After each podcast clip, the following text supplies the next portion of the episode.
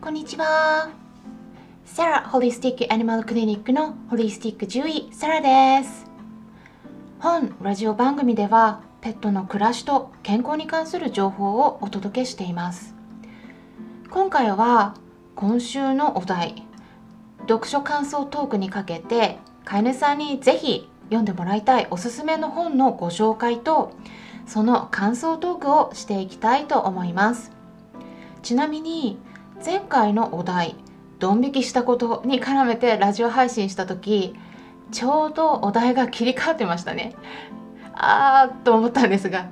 そのまま配信を残しました。まだ聞いていない方は是非聞いていただければと思うんですがあれっていつ切り替わるんでしょうかね。何曜日とかまだちょっとシステムが分かっていなくてすいません。あの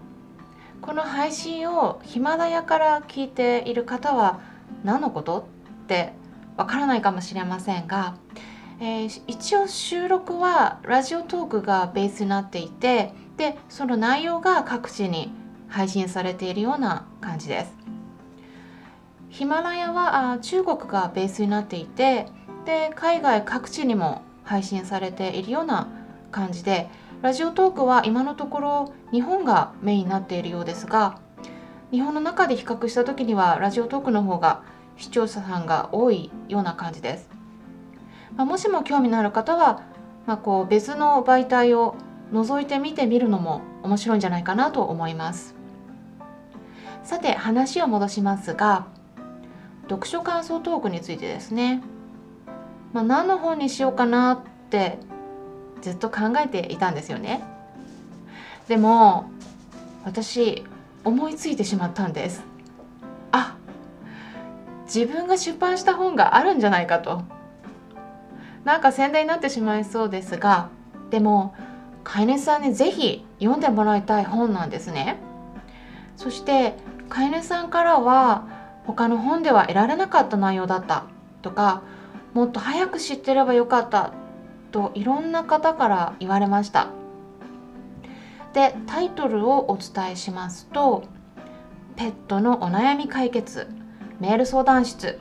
犬猫に長生きしてもらうためのホームケア」です。Amazon でペーパーバッグかもしくは電子書籍 Kindle 版どちらでも買えます。出版したのは2018年なのでもう2年前になるんですよね。ほんとあっという間で私の処女作になりメール相談について獣医師が書いた本ということでは日本で初めての本になります。ページ数は130ページほどなので結構さらっと読めてしまいますが内容はすごく深いです。で何について書かれているかお伝えしますとキャッチコピーはこんな感じです。ペットフードや療法食獣医師に頼るばかりではなく自らの手で犬猫の健康を維持させていきたいと考えるあなたへ。インターネットが普及されるようになりペットの健康に関する情報が増えるにつれどれを信じたらよいのか分からず迷子になっていませんか？獣医師として飼い主さんから日々お伺いしているご相談への回答や犬猫の健康を維持し長生きしてもらうための秘訣をホリスティックな観点からお伝えしていきます。で内容の抜粋としてはこんな感じになります、えどうしたら犬猫に長生きしてもらえるのか。寿命に影響を与えるものは何なのか。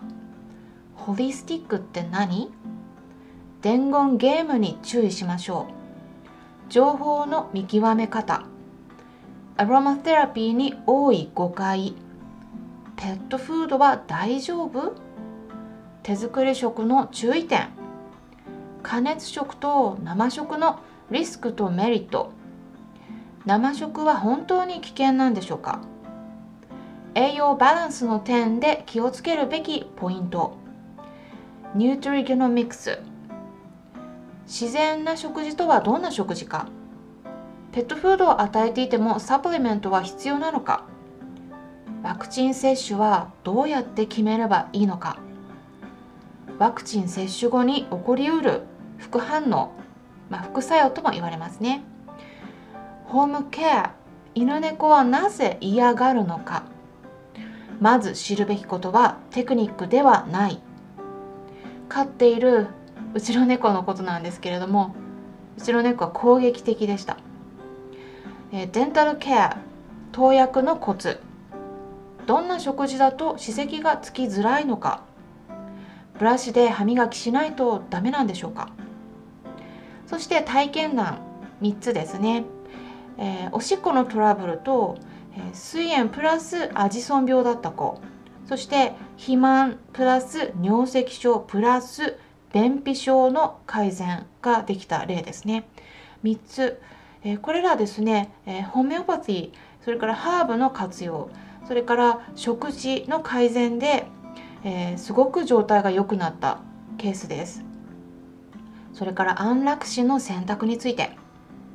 え、イギリスの獣医師の言葉、え、こう言われたんですね。日本の動物たちはかわいそう。これについてそれから自然に触れることに飢えている犬猫たち。アニマルコミュニケーションとはどういうものか。ペットロスとはどういうことか。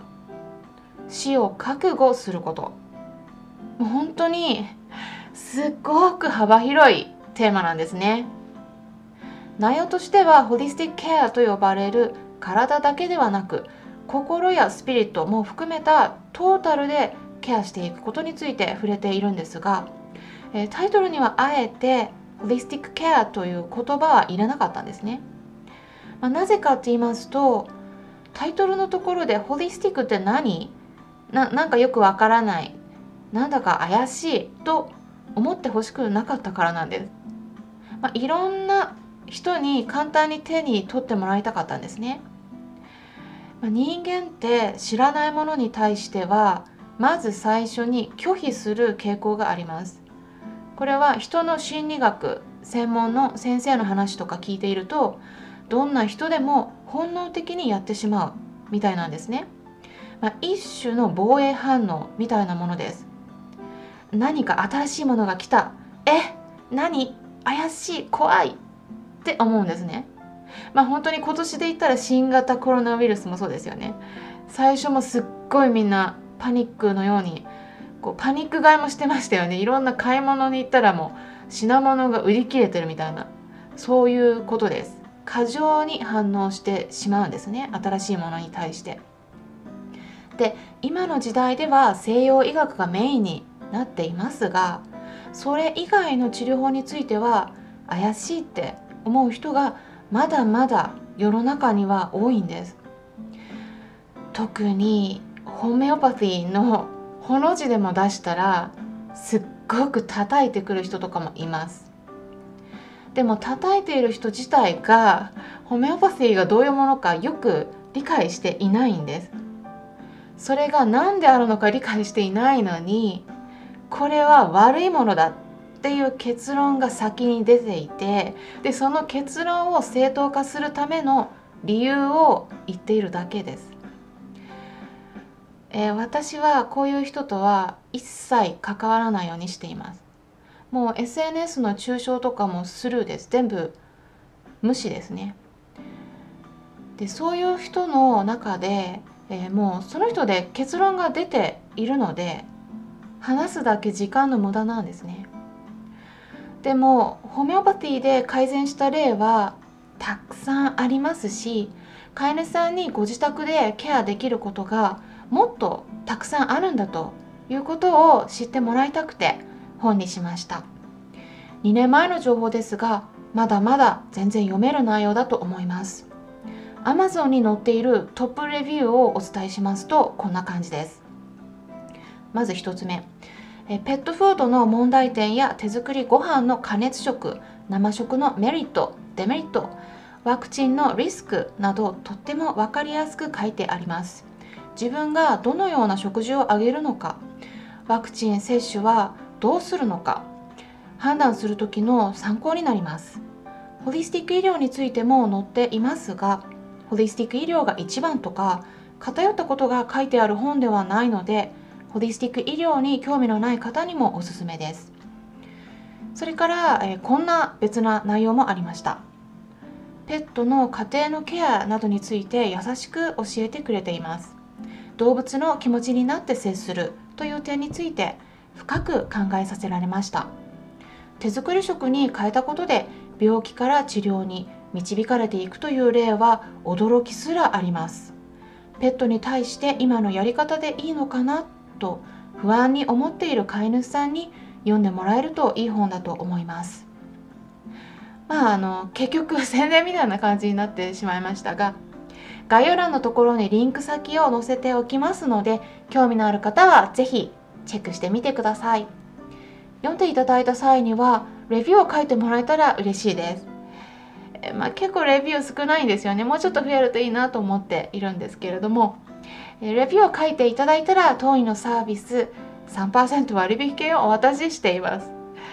えー、書いていただいたという報告をしてもらう必要があるんですが、えー、そのフォームのリンク先も概要欄に合わせて記載しておきますねちょっと長くなりましたがそれではこんな感じでまたお会いしましょうホリスティック獣医サラでした。